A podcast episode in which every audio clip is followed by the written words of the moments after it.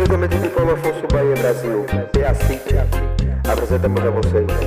Tu já escutou o podcast? Dois sem noção falando sobre música, cultura, entretenimento e muito mais. E o melhor de tudo isso, sem credibilidade alguma. Baseado somente nas vozes de suas cabeças. Fala galera, aqui quem fala é o Salão Neto e a gente tá começando o nosso novo projeto. Tu já escutou? Esse podcast vem trazer sem autoridade nenhuma conteúdo sobre música. Nós vamos trazer opiniões sobre obras consagradas, vamos trazer é, indicações que, que possam surgir na semana e notícias, notícias atuais sobre o mundo da música. Esse projeto era um projeto inicial somente para os stories do Instagram dos meus melhores amigos. Mas acabou que a, que a galera gostou, pediu para eu começar nos stories normal do Instagram e depois eu passei a analisar discos de uma forma totalmente empírica, totalmente empírica, somente pelo que eu gostava mesmo e o que eu conseguia falar sobre isso e fiz um vídeo no IGTV. A repercussão foi grande, perguntaram sobre um podcast e eu não poderia fazer isso sozinho. Eu tinha que trazer meu amigo Fábio para falar comigo sobre música. E agora eu passo a bola para ele. Fala, Fabinho.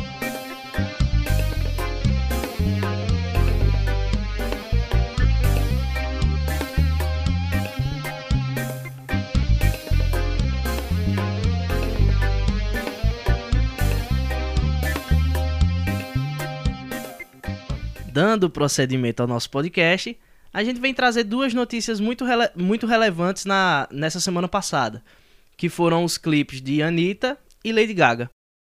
Lady Gaga trouxe consigo o que ela mais sabe fazer, deixar a gente muito curioso, muito curioso com tudo que acontece na vida dela. Bote curioso nisso.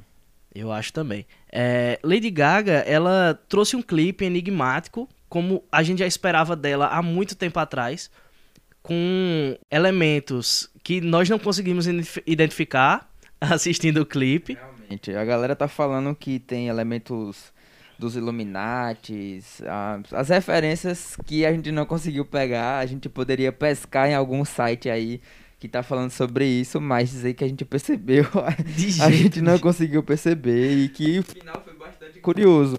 Pareceu ali meio com alucinação depois de um, de um acidente, enfim. A gente vai precisar como de fato acontece com Lady Gaga, né? É isso. O, o que a gente tem que pensar e botar em mente é que Lady Gaga sempre foi esse ser enigmático.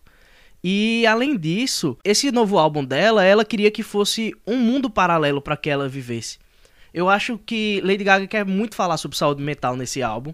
E nesse clipe mostrou que o ser humano pode ser, o alucinógeno, o nosso, o nosso pensamento pode, pode tomar de conta e pode fazer que a gente perca todo o time de nossa vida. E eu acho que aconteceu isso com ela desde meados de 2012, 2013, que ela buscou outras coisas na vida, como fez a série American Horror Story e fez o, o filme é, Nasce, Nasce uma Estrela, né? Isso. E depois desse filme, a gente viu muita, muita pouca coisa, na verdade, de Lady Gaga. Eu acredito, eu acredito que depois do filme ela tomou um hiatozinho e esse álbum veio com tudo pro mundo do pop.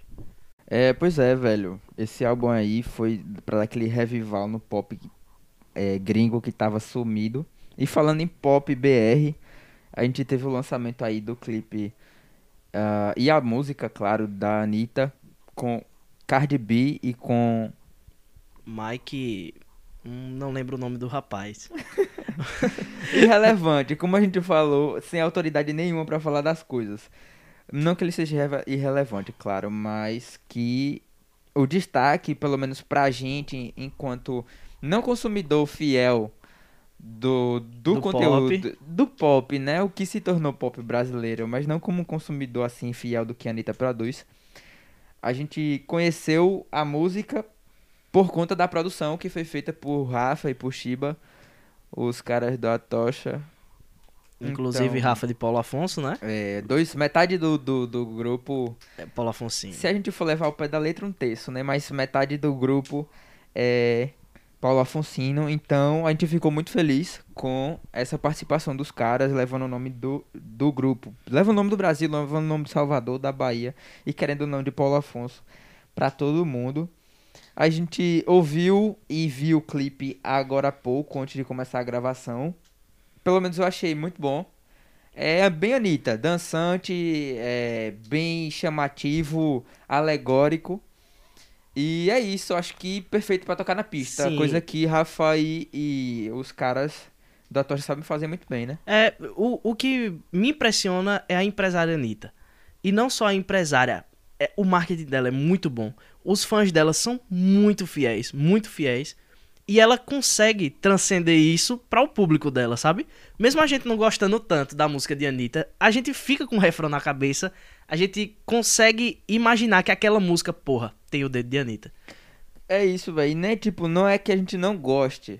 É que a gente não consome. A gente não para pra ouvir a Anitta. Mas com certeza, a gente tá numa festa, toca a Anitta na pista e a galera dança, né? Com Eu não sou certeza, muito de velho. dançar, Com mas com certeza. certeza todo mundo dança. É, E outra parada muito curiosa que eu não sabia, o Fábio Salão que falou, é que a participação de Cardi B na, na- No no, clipe. clipe. foi um chroma key. Então ela não pisou os pés aqui no Brasil, mas a colocação dela no clipe ficou muito perfeita. Não tem Isso, quem diga velho. que não, não foi um chroma key. Pelo menos eu não sabia. Se eu tivesse assistido o clipe, eu não teria percebido isso.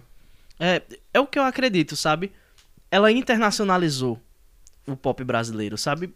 Coisas que faltavam muito no Brasil, Anitta conseguiu levar pra outro nível, outro nível mesmo. Eu acho, eu não vi o, o orçamento do clipe, mas com certeza eu acho que muitos clipes de fora dos Estados Unidos, clipes gringos, não conseguem fazer aquilo de tamanha perfeição. Mas Anitta, o dedo dela é mágico. Anitta é mágica. Tem um pacto, alguma coisa aí, mas ela é muito boa, velho. Escutar a Anitta de trás pra frente pra ver se, se tem alguma coisa aí, né? Primeiro a Xuxa, É. depois a rainha, a rainha dos baixinhos e a rainha dos grandinhos agora. Mas é isso, ela conseguiu fazer com, com. Tá conseguindo fazer com muita maestria o que cantoras latinas fizeram. Shakira conseguiu levar essa questão da, da raiz, da essência, para uma carreira internacional. Então, elementos latinos ela começou a, a implementar com Downtown, com J Balvin. Então, aquele negócio bem, bem latino mesmo, com ritmos é, estritamente latinos, que não são tão comuns no Brasil. Mas dessa vez ela apareceu com a rocha, com o pagodão. Então, é levando a cara do Brasil pra fora, né? Mostrando que o Brasil não é só samba. Então, galera, se vocês não deram saque ainda nas músicas que saíram agora, os clipes, né? Porque 911 já tinha saído no álbum. Mas assistam ao clipe, se intriguem com a gente É, e se divirtam com o clipe de Anitta. velho. Que muito, tá muito bom, bom. mesmo. Muito bom, muito bom.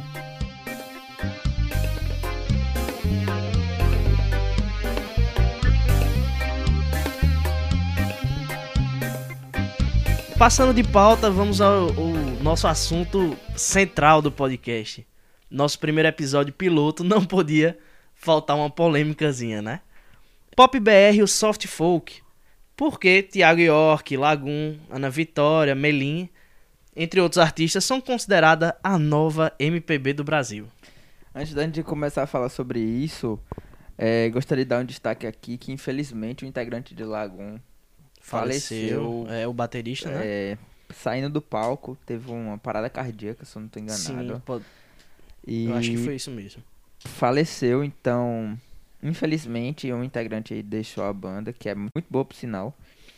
Mas é isso, vamos seguindo. Por que que esses caras, com Thiago York, com Ana Vitória, com Melim, acabaram sendo a cara do MPB do Brasil, né? Porque a gente tá acostumado com, ao falar MPB, quem vem na nossa cabeça? A gente vem Djavan, Milton Nascimento, isso. Chico Buarque. Caetano. Enfim, Caetano. aquela galera que a gente escuta no barzinho.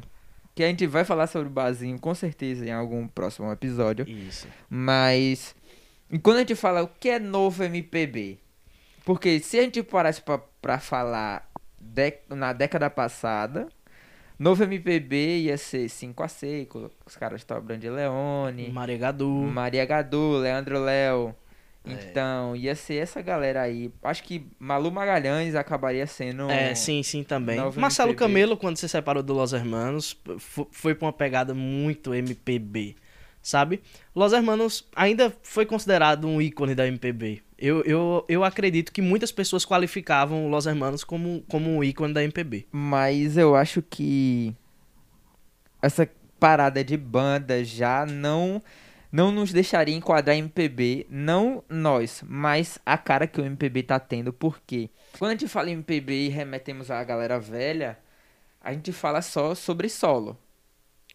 São solos. São solos. Caetano, são só sempre nomes, são sempre Sim, são, solos. são, são ícones da música, né? Não, E não é uma sempre banda. um solo. Não tem um- uma banda de MPB que nos Que eu me agora, não. essa galera. Isso. Então, Los Hermanos, aí falando da galera mais nova, O Terno, Maglore, são bandas que têm a cara MPB, Só que não se rotulam como MPB. não são rotuladas. Tanto que o primeiro álbum de Los Hermanos em 1999 foi rock pesado, pesado, assim, Primavera, que era aquela Primavera se foi, que foi a, a parada que, assim, era a mais calma, do, com Ana Júlia eram as mais calmas, mas Azedume era pesado, era pesado, e eu lembro que foi o primeiro disco, assim, de Los Hermanos, eu acho que a primeira música que todo mundo eh, reconheceu foi Ana Júlia.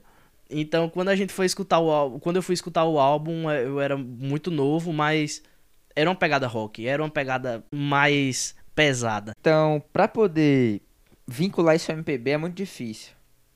Ao contrário do Terno, de, sei lá, Maglore, essas bandas que elas têm uma pegada bem mais cara MPB, mas não são rotuladas como MPB porque não tem essa representatividade de ser uma pessoa só. Talvez se a gente isolar Tim Bernardes, Sim, sim, sim. aí ele entra eu tô concordando plenamente com sua opinião. e ele entraria em MPB. É. Tipo, ah, não sei quem é. Mas se eu não, não conheço. Mas se Velho, eu botasse Tim Bernardes e botasse o Terno, Tim Bernardes seria MPB e o Terno não seria MPB. Então, o- a gente tava se perguntando antes de começar a gravar, isso vem de conversas anteriores, claro. Mas o que a gente ficava se perguntando é o que a gente vai considerar daqui pra frente MPB. Porque se a gente parar pra pe- perguntar pra uma pessoa no meio da rua, se falar um MPB cuja música foi lançada nessa década, eu acho que MPB vai ser o top 10 Brasil e aquele o nosso pop de hoje, que seria Melim, que tocaria com Thiago York, Ana Vitória, com músicas como Fica, Meu Abrigo, acredito até que Vitor Clay Com seria- o meu sol, com o Sol, é, é sol, né? é, o com o sol. Sol, é, seria rotulado como MPB. É. É, tipo, só pra deixar uma coisa clara, né? A gente não tá aqui ah, dizendo que algo é ruim ou é bom. A gente tá só falando só da terminação, porque essas músicas são MPB, na maioria do- dos casos, pras pessoas, e a gente tá buscando ideias pra poder falar Sim, o que sim. será MPB. É o que eu acho. É, essa parte de da rotulação em si, eu acredito que não seja MPB. Po- Pode ser, tá. Eu, não- eu acredito que seja popular, é um mainstream, é um mainstream, é o que tá tocando no momento e tal. Mas há, há uma opinião errônea, eu, eu acredito muito que é errônea de o que é, o que é MPB. Ah, MPB é a música popular brasileira, ou seja, nós temos várias músicas populares brasileiras, são as músicas que estão tocando no momento. E não é assim. MPB é um gênero, é um gênero que pode ser confundido, como é confundido aqui no Brasil. Eu tô achando, sinceramente, nesses últimos 10 anos, tudo que é MPB é aquilo que é tocado no violão e como se fosse uma música de barzinho. Eu, eu acredito Então nisso. aí entraria Thiago York, Sim. Vitória, Vitor Clay, Melinha, essa galera do violão. Essa galera que, que tem um violão como, como base, sabe? Por isso do MPB, o MPB brasileiro ser aquele folk, É. soft folk. E. E, e bandas como o Terno, Maglore, Terno Rei são consideradas hoje em dia, eu acho, indie, né? A É, galera que curte é uma galera mais alternativa. Sem querer rotular, rotulando. É, né? não, a gente rotula- precisa- a gente precisa rotular o público, infelizmente, pra poder rotular o gênero. Porque Sim. aqui a gente não tá falando de movimentos, a gente não tá falando do público em geral. A gente tá tentando definir o gênero. E fazendo uma ligação que a gente acaba é, generalizando o termo MPB. Por Sim. isso que, ah, por exemplo, o Vitor Clay, ele toca pop. Melim toca pop. Pop. Thiago York, ele toca folk. É. Ana Vitória, acredito que ficaria ali entre o pop, e o folk. É, eu acho que é pop. É eu acho que é pop. é popular, a galera vai escutar. E talvez o pop tá tomando espaço do M, do P ali do MPB. Sim, é isso. querendo aga- a- achar um espacinho. Então, É isso. Tiago York foi, foi uma pessoa que surgiu há muito tempo atrás. E ele surgiu, você sabe, com necessário, um- necessário falar sobre o Thiago York Eu acho questão do MPB, do pop e do folk brasileiro. É, eu, eu acho que Tiago York é a figura, sabe? O exílio dele pra assumir aquela, aquele ato que ele teve, o ressurgimento de Tiago York foi muito comentado, velho. Pois é, e pra quem não sabe, Thiago York começou a carreira dele tempão atrás. Cantando música Isso, internacional, em inglês. 2000, ano- os anos 2000 ainda. 2008, isso. 2008, 2007, ele começou ali cantando inglês. Ele ficou muito famoso com a versão de My Girl. Não lembro agora o nome do autor. É uma banda muito antiga, mas ele ficou muito famoso com a versão de My Girl. E aí tocava na antiga MTV. Ficou famoso, depois ele voltou pro Brasil, começou a cantar em português. E aí ele começou lá, tem muita notoriedade com Coisa Linda no Traco Likes. Sim, sim. Então é aquele Traco Likes foi assim, dando a cara O dele clipe também, no né? Brasil, é muito bom. Então, dali ele começou a firmar o seu espaço no pop brasileiro, no folk brasileiro, claro. E mostrando o que esse estilo tem pra oferecer pro Brasil. É tanto que apesar do, do atrito que eles tiveram, né, Ana Vitória e Thiago York, eles tiveram um pequeno atrito com os Sim. direitos da música que eles fizeram juntos. Isso Não- vai ser pauta, viu? No Não podcast. me recordo agora. Isso vai ser pauta. Mas ele que começou a dar mais notoriedade pra essa galera do underground para o mainstream. Então é totalmente necessário. Então com essa desa- desse desaparecimento dele, ele voltou com esse novo álbum com uma que- parada muito tem um, a música dele Reconstrução que fala sobre isso mesmo, sobre essa questão do desapego. Enfim, ele é o nome a gente utilizaria para embasar o que seria o clássico MPB daqui pra frente. É, e só pra gente finalizar, vamos, vamos finalizar de forma maestral, né? Milton Nascimento, é, ícone da música brasileira, o, cara que eu escolhi pra pra fazer o primeiro vídeo no meu feed sobre o álbum Minas, né? Ele afirmou na coluna de Mônica Bergamo em, em 2019, foi setembro de 2019, salvo engano, mas ele falou que a música brasileira estava uma merda. Mas eu acho que ele foi tirado assim, foi tirada a frase, foi tirada de contexto. E ele se retratou no Instagram, né? A assessoria dele se retratou e com certeza ele falou assim, de, ele falou ainda que Tiago gostava muito de Tiago York, Maria Gadu e, e são cantores que ele leva com ele. Ele fez clipe com Tiago York, né? Fez música com Maria Gadu, inclusive eu fui para um show de Milton, que Maria Gadu cantou com ele algumas músicas do Clube da Esquina, mas é isso, ele falou que a galera não sabia mais escrever, perdia o sentido da música. E o que estava acontecendo era que as músicas que estão no mainstream, por exemplo, músicas do sertanejo e tal, falavam muito de bebida, de traição, de, disso, sabe? E mas ele cita essas pessoas que, que ele considera muito boas, que são Tiago York e Maria Gadu, mas depois ele se retrata, fala de várias outras pessoas. E é isso, Fábio. Eu acho que a música brasileira é cíclica. O MPB tá sempre se renovando, é um rio que tá sempre se renovando, sempre inovando com coisas são coisas novas que estão entrando, mas o que acontece? A gente tá muito acostumado com o antigo. Muito acostumado. Não quer dizer que Melim, eu acredito fielmente que Melim, Ana Vitória são pop e Tiago York é folk. Mas Tiago York pode adentrar pro MPB, sabe? Ele pode. A gente não pode parar. A gente esqueceu de citar pessoas que eu poderia considerar com MPB. Lineker, Lued Luna, é, Ana Canaãs, Alice Caymmi. São China. China eu acho muito MPB, sabe? Ele sabe misturar os, os ritmos. E não é, não é só a mistura do ritmo. A gente falar que MPB é aquilo que as pessoas estão acostumadas, com o cara sentado, o violão, pedindo silêncio e tal. Não, de jeito nenhum. Eu acho que você concorda com isso. Pois é, eu também concordo com isso. Como você falou aí que o MPB é cíclico e tal, então a nova era do, do MPB um dia vai chegar. E tá, eu acho que tá forte. Eu, eu acredito Um muito. dia vai chegar, a gente vai estar fazendo essa nova análise do que se tornou MPB. Não só aquela parada saudosista, né? Que MPB acabou com, com os caras lá de trás e vai ficar só neles.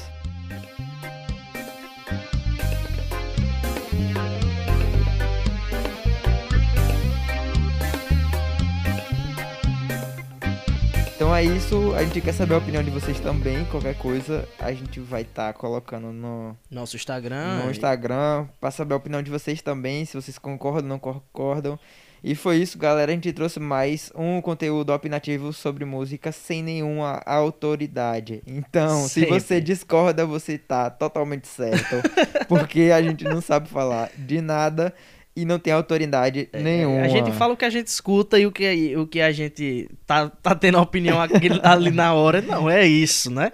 É mas isso aí. É isso. A gente também quer saber, dar sua opinião mesmo no Instagram. Vamos ver se a gente consegue fazer uma enquete, Fabinho, no, nos stories, perguntando se a galera prefere que a gente continue somente com podcast ou quer que esse podcast seja gravado, não só nosso áudio, mas também o vídeo do que a gente tá falando. Pode É, esse que é uma parada animada. A gente vai subir esse, esse podcast com certeza no, no GTV, alguma coisa assim, vai deixar o áudio, porque a transição ela é sempre um pouco difícil, É. nem todo mundo tá acostumado com podcast ainda, então vai ser uma parada bem acessível. E a saideira? Vamos deixar uma saideira, vamos indicar alguma coisa pra galera, uma música, um- uma playlistzinha. Diz aí um, um, um cantor, Fabinho. Eu gostaria de começar a saideira em grande estilo, gostaria de indicar pra vocês Zé Maguinho. Procura Zé Maguinho no YouTube, não galera, tô brincando. No Saideira, velho, eu vou indicar uma banda antiga. Eles estão parados, sim, que tem um tempinho já. Lançaram um single, acho que é o último, o último lançamento deles foi um single. A Incubus. Já teve aqui no Rock in Sim, Rio. sim. Eu Acredito que pouca gente conhece, não é tão popular aqui no Brasil. Mas Incubus é uma banda muito boa. E é isso aí, saideira, eu É. vou de Incubus. E é isso. Tá, eu, eu, vou, eu vou remeter ao tema. Eu vou indicar Rubel. Eu sei que muita gente conhece, mas eu vou indicar. Eu gosto de Rubel e a última música que ele lançou na- em parceria, que ele fez em parceria, foi Baby. Com. Baby, Baby é, é uma coisa que vários cantores já gravaram. Que é com Gal Costa. É um show que, de Gal Costa e que ele faz essa participação. E a voz dele ficou suave, ficou um negócio legal. E mas escutem os álbuns dele e vamos deixar aqui na descrição as nossas indicações. E é essa nossa saideira, galera. Espero que vocês tenham gostado do nosso podcast. Curtam aí, favoritem, mostrem para seus amigos, mostrem para seus familiares esses esses dois meros estudantes falando sobre sobre música de uma forma bem bem animada e com as opiniões certamente infundadas. É, é, equivocadas. Equivocadas, infundadas, tudo sem certeza. Mas tá aqui trazendo conteúdo de qualidade duvidosa para o seu entretenimento. É isso. Valeu, galera. Tchau. Até a próxima, valeu.